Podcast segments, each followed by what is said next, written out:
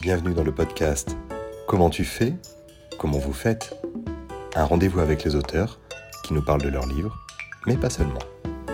Bonjour, bonjour à toutes, bonjour à tous. On a le plaisir de se retrouver non loin d'un lieu de transhumance. Et c'est une transhumance qui va nous amener à voyager avec Sybille Grimbert. Bonjour Sybille. Bonjour.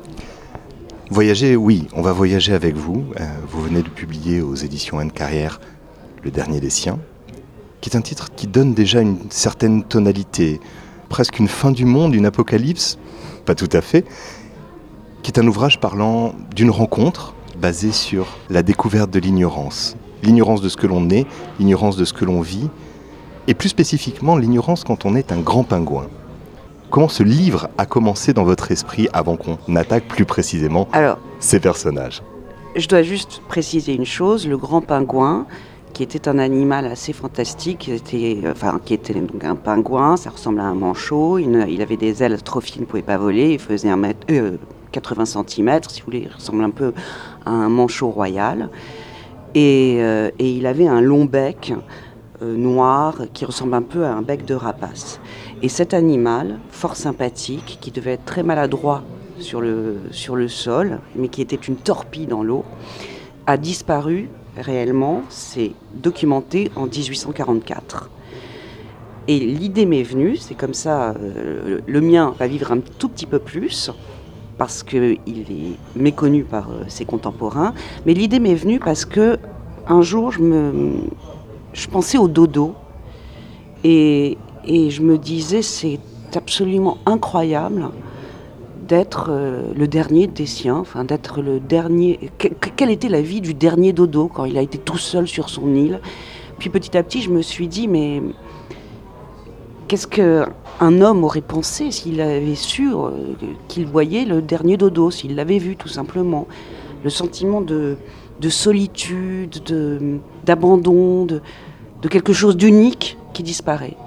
Et tout d'un coup, je me suis aperçu qu'il existait des grands pingouins, qu'ils avaient disparu, comme je viens de le dire, en 1844, et que là, j'avais un personnage idéal pour faire un lien avec un être humain, pour qu'un être humain le rencontre, et euh, qui, lui-même est, euh, est le dernier de son espèce, et le vertige, enfin, euh, dingue de penser que une forme, une façon d'être, un être, ne sera plus jamais. Et son extraordinaire solitude. Ce personnage, cet être humain, vous l'avez baptisé Gus. Un prénom assez amusant au final. Gus est zoologue, on lui a confié pour mission de partir au loin, en transhumance, examiner, observer la vie du grand pingouin, et puis si possible en ramener un, alors, euh, comme on dit dans les westerns, mort ou vivant, mort ou vif, Mhm. empaillé éventuellement, au moins en ramener une trace. D'où vient cette, euh, cette curiosité vis-à-vis du grand pingouin euh, qui motive le voyage de Gus? Alors, ça, c'est un fait réel.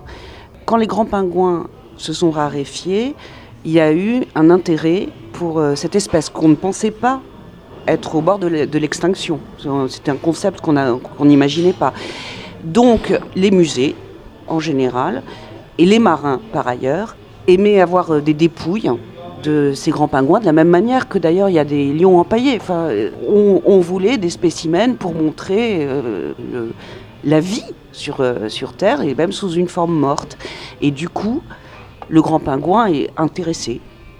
C'est une forme d'expression de la biodiversité, de découverte de la biodiversité à cette Bien époque. sûr, c'est euh, bah, c'est- quand même euh, c'est une grande époque des, des musées d'histoire naturelle. Et d'ailleurs, il y, a des- y, a, y a- il y a au musée d'histoire naturelle de Paris, entre autres, mais dans plein d'autres musées, des grands pingouins empaillés. Vous en avez vu Mais bien sûr, je- Vous les avez rencontrés je- évidemment, il est euh, au musée d'histoire naturelle à Paris, il est dans la salle des espèces disparues. Et il est tout à fait exposé et il est, il est là. Gus Parlez-nous de Gus. Le- Le roman commence avec lui, commence avec cette rencontre visuelle tout d'abord, et puis visuelle surtout euh, d'un d'un carnage, Oui. d'une hécatombe. La première scène, c'est ça. C'est euh, donc Gus, qui est là pour étudier la faune, la flore, etc., assiste à des marins qui débarquent sur une île, une espèce de, rocher en pleine mer, et euh, dans l'Atlantique Nord, au-dessus de l'Écosse, si vous voulez. Et comme il le faisait réellement, chasse les grands pingouins pour les manger, pour euh, prendre leurs dépouilles, pour euh, en faire de l'huile. Jusqu'aux œufs avec lesquels ils vont faire des omelettes. Euh, aux œufs avec lesquels ils vont faire des omelettes, exactement. Et, qui se et, Gus récupère un, un, individu qui s'est échappé, qui est un jeune grand pingouin, que j'imagine qui, qui, doit avoir à peu près un an. Qui, et, et il va le garder, et il va s'attacher à lui. Et c'est de là que par tout ce récit, le dernier des siens, de la relation entre Gus et, alors vous l'avez baptisé, Prosperous. Je suis navré, je suis né dans les années 80. Prosperous, ça me rappelait Prosper, le monsieur du pain d'épices. Mais j'imagine ah que ça n'a aucun rapport. Alors j'avais beaucoup réfléchi pour trouver ce prénom et je n'arrive plus à retrouver quelle était la logique. Mais euh, Prosperous, Prosper en fait. Prosper au sens euh, de, l'adjectif d'ailleurs, d'où vient le prénom euh, du pain d'épices. Mais euh, c'est parce qu'une antiphrase de l'appeler comme ça. Il est, il va devenir le dernier des siens. Et vous Mais ça, il le sait pas, Gus. Au début, Gus ne le sait pas. Mais Gus n'a pas non plus choisi le prénom, ou plutôt le prénom s'impose. Bah attends, Gus a un problème. C'est Gus ne sait pas si il a euh, une femelle ou un mâle. Ce qui est vraiment parce qu'en plus c'est des animaux qui n'avaient pas de, différence euh, physique entre les mâles et les femelles. Donc il ne sait pas. Il cherche un nom qui pourrait être, euh, qui pourrait convenir aux deux, et en fait, il l'appelle Prospe. L'ouvrage est extrêmement riche en détails, en précision. Le, tout le commerce que les marins font, jusqu'à une, espèce de véritablement de, projection. Certains, certains morceaux du grand pingouin pourraient presque porter bonheur. Il mm. faut disposer d'un bec pour éloigner le mauvais sort. Vous n'allez pas jusque-là. En revanche, on, sent une, véritable richesse dans les recherches. Qu'est-ce que vous cherchiez? Comment avez-vous cherché pour préparer cet ouvrage? Alors, à partir du moment où j'ai choisi le Grand Pingouin, je me suis intéressée, entre autres euh, grâce au livre de Henri Gourdin, enfin, je me suis renseignée grâce au livre de Henri Gourdin sur euh, tout ce qu'on pouvait savoir euh, sur le Grand Pingouin. Mais pour le reste, je dois dire que j'étais comme, comme Gus. Je, ne connaissais rien. et au fur et à mesure que le livre avançait, j'avais besoin de me renseigner. Par exemple, à un moment, je ne sais pas si je réponds à votre question ou si déjà j'avance plus, mais euh, à un moment, je me suis dit, mais par exemple, qu'est-ce que Gus C'est des extinctions? C'est quoi en, en, 1836 la connaissance d'un homme normalement éduqué sur les extinctions? Et ça, j'ai dû me renseigner je ne savais rien. Et j'ai tout découvert. Donc en fait, j'ai découvert à, mesure que le livre avançait, j'avais des questions à me poser. Et chaque fois, j'ai essayé de me renseigner sans même... Euh, ça n'a pas été un travail laborieux au fond. C'est tout d'un coup, je me disais, mais je ne peux pas avancer dans cette histoire si je ne sais pas ce que Gus pense. Et donc là, j'étais obligée d'aller chercher je me documentais et, je précisais les contours de, Gus et, de, et du savoir. Alors c'est un souci du détail qui est passionnant. Qu'est-ce que vous avez trouvé? Les dinosaures, on savait qu'ils avaient disparu en 1836 Oui, les dinosaures, on savait qu'ils avaient disparu, mais depuis assez peu de temps. Et euh, mais surtout, on pensait, et ça c'est quand j'ai appris ça, mais, euh, mais d'ailleurs rien qu'en le disant, ça me, ça me fait frissonner tellement je trouve ça génial, l'histoire de l'ignorance, de ce qu'on ne sait pas on pensait que si vous voulez, il y avait eu, euh, enfin que c'était révolu, qu'il y avait eu, alors il y avait Cuvier pensait qu'il y avait eu différentes catastrophes et qu'à chaque fois le monde, euh, grâce à la providence, s'était recomposé autrement avec d'autres animaux. Lamarck pensait que les animaux s'éteignaient, enfin donc qu'il y avait des pseudo-extinctions, c'est-à-dire les animaux changeaient et euh, petit à petit se reformaient légèrement autrement. Et déjà, on commençait à imaginer que, à travers euh, un homme qui s'appelle Lyell, on commençait à imaginer que euh, les animaux finalement avaient disparu et se reformé. Et on n'imaginait pas, et ça Gus ne peut pas le comprendre, c'est la, différence avec nous, on n'imaginait pas l'extinction de masse. On ne comprenait pas ce que pouvait être une extinction de masse. On avait une vague idée que parfois l'homme faisait du mal à l'animal.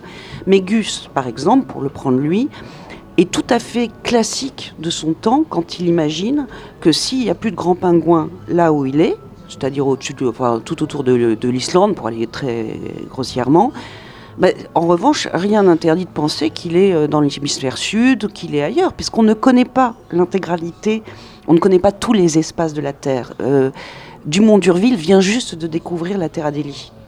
On n'a pas le, passage du Nord-Ouest.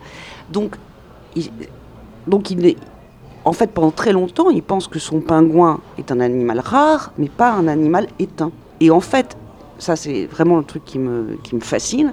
Et Darwin n'a pas écrit en plus. Donc, en plus, il croit à l'idée de la providence, de la providence. Le monde, le monde est toujours bien.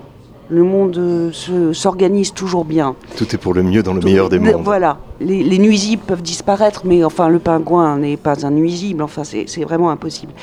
Et qu'est-ce que je vous disais euh, Et donc, Gus, en fait, il va être amené, il ne le sait pas.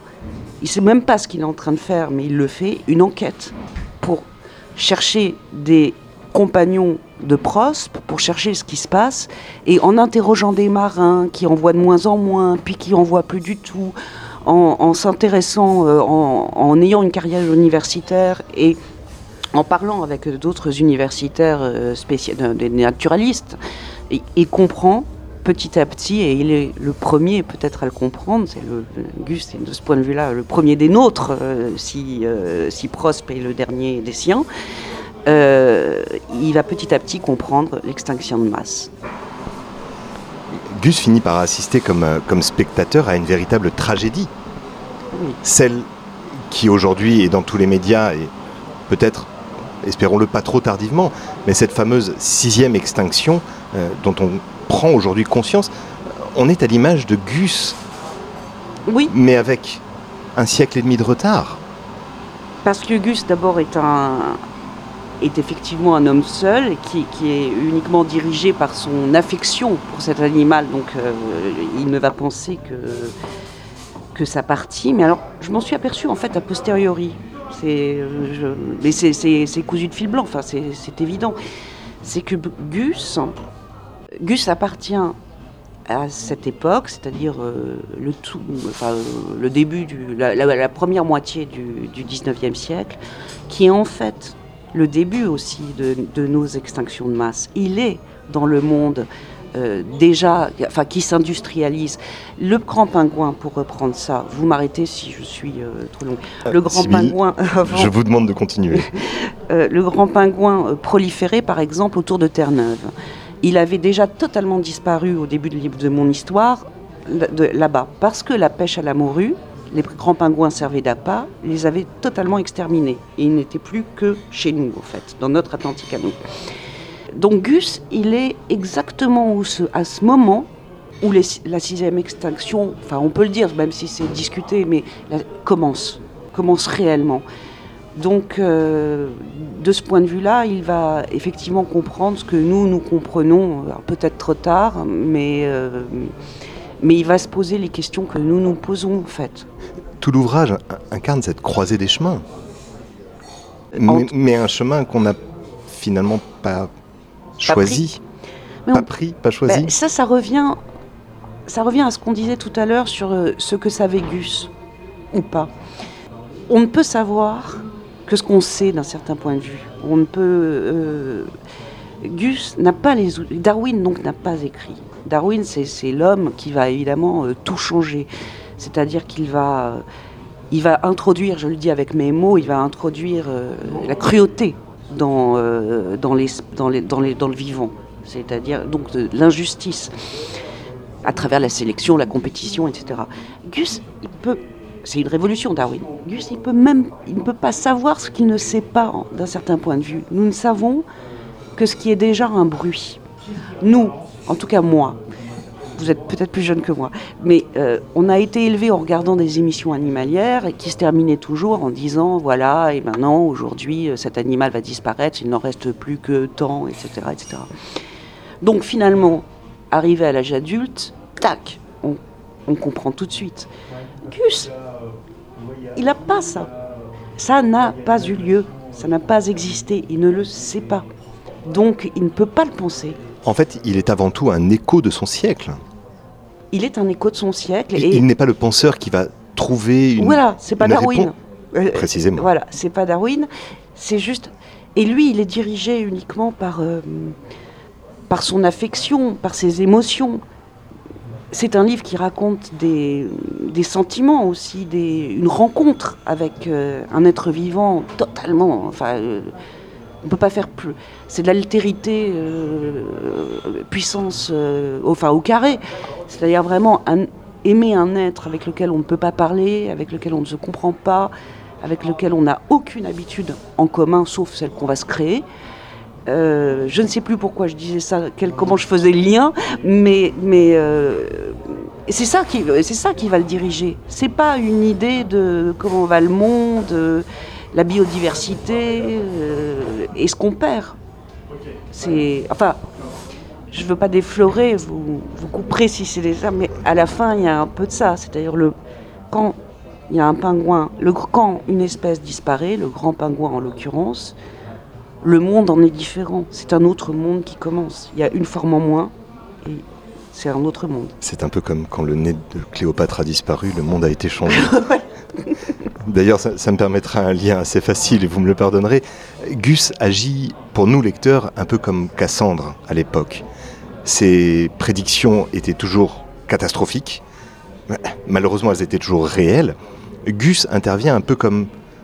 Il est notre guide euh, dans un enfer qui se profile, que vous écrivez bien évidemment aujourd'hui, mais il est notre Virgile dans un cercle infernal finalement. Il est le nôtre à nous.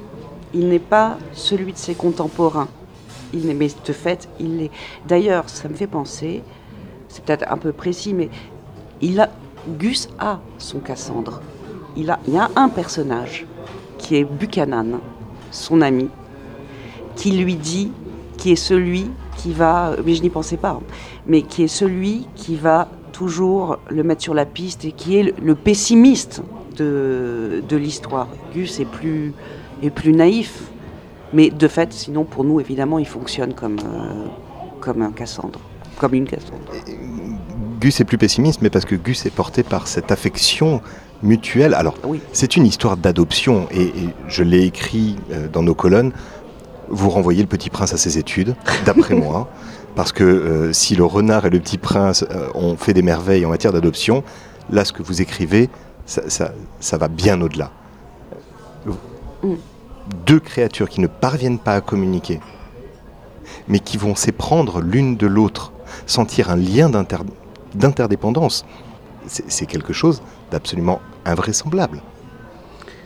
Alors ça, je pense que c'est euh, le lien que euh, si on a aimé un jour un, animal, un, chien, un chat, un, perroquet, c'est le lien qui se tisse. Alors euh, pas au point peut-être d'abnégation de, Gus, mais nous, on, généralement, on rencontre assez rarement le dernier d'une espèce c'est ça qui va tout changer. Mais ce lien-là, c'est euh, c'est le lien de ce qui nous comprend pas et qu'on ne comprend pas. Mais c'est surtout un lien. Et, comment on va arriver à se, à, se comprendre C'est un lien fondé sur du malentendu et pourtant, ça crée du bien entendu. Je, prends un exemple qu'on connaît. Euh, vous avez un chat, il fait ses griffes sur un tapis. Vous pouvez expliquer au chat euh, si vous êtes un peu doué, qu'il ne faut pas faire ses griffes sur le tapis. Et il ne le fera pas. Simplement, il comprendra jamais ce que représente un tapis. Il comprendra jamais que c'est beau, il comprendra jamais vraiment la raison pour laquelle euh, vous, vous, l'empêchez de faire euh, ses griffes sur le tapis. Et eh ben c'est ça le lien avec un animal. Et chez Gus, enfin, pour Gus et Prost, ça va être doublé de quelque chose. C'est c'est justement quand Gus va prendre la conscience que c'est le dernier, Là, euh, il y, a quelque chose d'essentiel, d'ontologique qui, se passe. Mais avant ça, je reprends parce que je ne voudrais pas donner une image euh, sinistre. Il y a aussi toute l'affection simple, c'est-à-dire que quand il regarde le pingouin qui marche en se dandinant, euh, sa maladresse touchante, sa gentillesse, comment ne pas l'aimer? Et je pense que pour Prost, c'est pareil. Pourquoi ne pas aimer Gus, qui est gentil, qui le nourrit, qui est affectueux, qui est plaisant? C'est là que le génie narratif, et j'insiste, fait que à aucun moment vous ne versez dans l'anthropomorphisme. Prospe ne va jamais devenir un être humain à qui vous feriez dire quelque chose. Comment est-ce qu'on construit l'écriture d'un récit où tout n'est qu'émotion et pourtant il faut faire comprendre la portée, l'ampleur de ce qui est vécu? En fait, ça, ça a été une question que qui a été une des premières questions que je me suis posée avant, avant même de commencer. Il n'était pas question de faire parler un pingouin. Il n'était pas question de raconter l'histoire du. Non, sinon on virait au cartoon, des Looney Tunes, etc. Oui. Donc, euh, et puis, d'ailleurs, euh, tout simplement, les choses que je voulais raconter étaient assez. Euh, enfin, ne, ne, pouvaient venir que de l'esprit d'un être humain, et de moi en l'occurrence. Donc, tout de suite j'ai établi le principe, enfin le grand pingouin me servait aussi à ça, c'est que je pouvais lui créer un lien, ce qui n'était pas le cas pour le dodo, je pouvais lui créer un lien euh, avec un être humain. Et donc, c'est que Gus euh, pense, tout simplement comme il pense, mais en même temps, comme il aime son animal, comme quand on aime tous, euh, on imagine ce qu'il pense. Enfin, on imagine. Il y a pas, j'ouvre pas, je fais pas deux points, ouvrez, euh, ouvrez les guillemets. Euh, Gus pensait que Prospe se disait euh, Ah, j'ai bien mangé aujourd'hui. Fermé. non, mais quand on regarde quelqu'un qu'on aime, eh ben, on se sent comme lui. On, on, a ses émotions, enfin, ou du moins on, croit les avoir. On peut se tromper d'ailleurs. Peut-être que Gus se trompe totalement, mais, mais je ne crois pas. Mais, euh, voilà, c'est comme ça que ça marche en fait. Surtout, il le fait avec un respect extraordinaire de l'animal. Il ne lui impose jamais même des pensées. Il est toujours dans le doute, il hésite, il essaye de comprendre la créature qu'il a face à lui, hmm. sans jamais lui imposer d'être ce qu'il pourrait analyser. Il hésite, il cherche et, ça, tout n'est tout n'est finalement qu'émotion. Oui, c'est ça. C'est en fait, en fait, il pense pas à sa place, il le regarde il le regarde et, le regardant, il en déduit euh, des goûts, des, euh, envies, même, je n'aime pas particulièrement les pigeons, mais quand, je, regarde un pigeon, si je prends du temps pour regarder un pigeon, je, me mets à comprendre ce qu'il aime, ce qu'il, son, sa relation avec la flaque d'eau, le, fait qu'il se lave dedans, et, je. Voilà, et ben Gus, c'est ça, c'est que des émotions comme ça qui, en l'observant, il, il le comprend. Et c'est cette logique de compréhension, son, sa formation, parce que vous, vous dites une personne éduquée normalement, il est universitaire finalement, il a une certaine, euh, un certain niveau de formation, mais cet échange se fait et aboutit à ce que nous, lecteurs, découvrions deux créatures issues du vivant que vous mettez sur un pied d'égalité parfait, total, de respect mutuel, d'incompréhension mutuelle, sauf que l'une des deux créatures est un roseau pensant et l'autre mhm. un roseau euh, sentant peut-être. Voilà. Cette égalité, on en déduit assez facilement, c'est un principe fondamental de respect de l'autre, de l'altérité du vivant. Oui, ça c'est le. J'aurais peut-être dû poser une question, excusez-moi, c'était plus analytique. Euh, mais non, non, mais parce que je suis entièrement d'accord avec vous. Je ne, je ne vois pas alors, en plus, nous, on est, euh, vous et moi, on est de cette époque où, euh, où le vie, enfin, ça y est, tout le monde sait que, enfin, par exemple, les travaux sur les animaux sont complètement dingues. On se demande s'ils sourient, euh, on se demande s'ils pensent, on se demande s'ils pleurent, on se demande, enfin, ça y est, on a le vivant et le vivant, c'est nous et c'est eux. Gus n'étant pas de cette époque-là, je pense et je crois que de toute façon, je, reviens toujours là-dessus, c'est peut-être un peu niais, mais, euh, mais que quand on, on s'approche de quelque chose de vivant et que on noue une amitié avec, c'est impossible de ne pas être dans l'égalité. Alors c'est une, quand même, je, dois préciser, c'est une égalité relative parce que Gus étant un homme, il a quand même barre sur le, sur le pingouin. C'est-à-dire que c'est lui qui le nourrit Euh, à un moment, par exemple, je pense à cet exemple-là, le pingouin va rencontrer une oie. Euh, D'anthologie. et, et, au début, ça va mal se passer. Il faut quand même reconnaître que ce pingouin, Prospe, ne ne, c'est Gus qui le fait rencontrer Loi. Euh, si, si Prospe avait pu décider, il n'aurait pas rencontré Loi. Et euh, voilà, donc quand même, Gus a du pouvoir sur Prospe, et d'ailleurs, parce qu'il a du pouvoir, il a une responsabilité. Grand pouvoir, grande responsabilité, c'est la doctrine de Spider-Man. Bravo. Vous avez été jusqu'à faire en sorte que Gus développe des liens familiaux, se marie, rencontre une jeune femme, mm. fonde une famille, un ménage. En quoi cet élément sert votre narration? Parce que on en a débattu tout à l'heure, on a manifestement un désaccord sur ce à quoi ça aboutit. Qu'est-ce que, à quoi vous servez ce mariage dans le récit? Alors moi, je suis très pragmatique. Euh, on allait suivre Gus pendant une quinzaine d'années.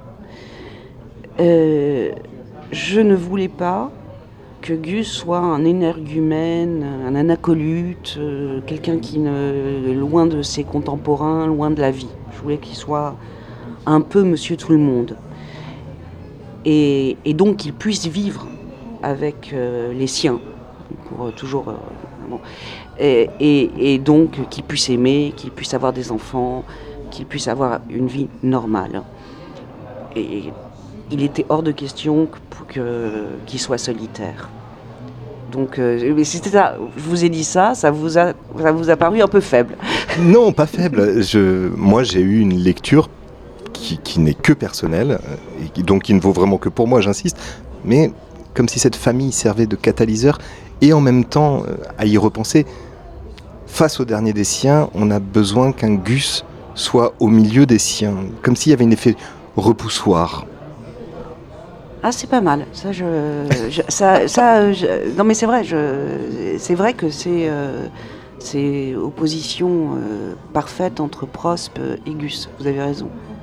Mais attendez, non mais sérieusement, il devait sans doute y avoir de ça. Quand je vous ai dit je ne devais pas en faire un anacolute, c'est que je ne devais pas en faire. Je, je, réfléchis moi en fait. Je ne devais pas en faire l'équivalent de Prospe dans, euh, chez les hommes. C'était pas Robinson et Vendredi. Voilà. Et en fait, euh, non mais je vais même reprendre cette. Mais vous avez raison, c'est très juste. Non mais c'est vrai, c'est très très très juste je suis ravi. De toute façon, cet ouvrage est absolument admirable. On l'a écrit, on l'a dit, on le redira.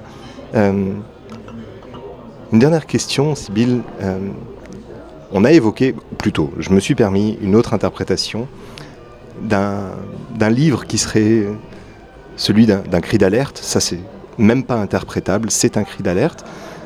Je le rebaptiserai, mais c'est entre nous et pour ceux qui écoutent, euh, l'Évangile selon Saint Prosperus. Euh, il y a toute une parabole dans cet ouvrage. Il y a toute une manière de dire attention. Alors, je pense qu'il y a... Euh, oui, si vous voulez. Je pense que plus que ça, c'est... On, est, on est dans une illustration d'une sixième extinction. C'est... S'il y a une parabole, et pareil, je, je l'ai compris a posteriori, c'est dans la fin du livre. C'est-à-dire que cette fin, ça n'est pas la déflorer que de le dire, d'ailleurs c'est un peu logique, c'est euh, un monde qui se termine. Mais un monde qui se termine, alors il se terminait pour Gus, à ce moment-là, euh, nous sommes peut-être devant un monde qui se termine. Et ça, c'est très triste. C'est euh, vraiment... je n'aime pas dire ça, mais c'est vraiment la, c'est la beauté c'est la beauté de notre monde qui est en train de peut-être de disparaître et, de s'appauvrir surtout. Et ça, euh, euh, en ce sens-là, peut-être qu'il y, euh, y a une parabole. Je ne l'ai pas fait pour ça, mais de fait, j'arrive à ça. Et, en revanche, je le crois très profondément. Je trouve que c'est triste ce qui se passe. Et c'est avec une langue extraordinaire, une écriture vraiment extraordinaire et, des jeux d'émotions fantastiques. Il euh, faut, faut, pas, faut parfois ne pas avoir honte de dire que les larmes me sont venues à plusieurs moments du livre parce que c'est touchant au possible. C'est une magnifique histoire. C'est un cri d'alarme, certes. Vous serez peut-être lanceuse d'alerte. Je crois que d'autres l'ont déjà fait avant moi. J'arrive. euh, Sur la sixième extinction? Oh oui, non Je ne sais pas. Ah. Les scientifiques Des scientifiques. Je vous livre une dernière anecdote. Oui. C'est l'histoire du dernier homme sur la Terre. Assis à sa table, on frappe à la porte. Est-ce un grand pingouin? Je- vous ai pas demandé, vous l'adopteriez, vous, le grand pingouin? Ah oui, mais tout de suite. Mais moi, j'adopterai euh, à peu près tout. Euh, je, tout m'intéresse. Merci infiniment, Sybille, pour euh, ce moment passé ensemble. Et Bah, c'est moi qui vous remercie. Passer ensemble, ça c'est pour l'erreur. Et, et bonne continuation. Et pour vous aussi. Merci beaucoup. Au revoir. Au revoir.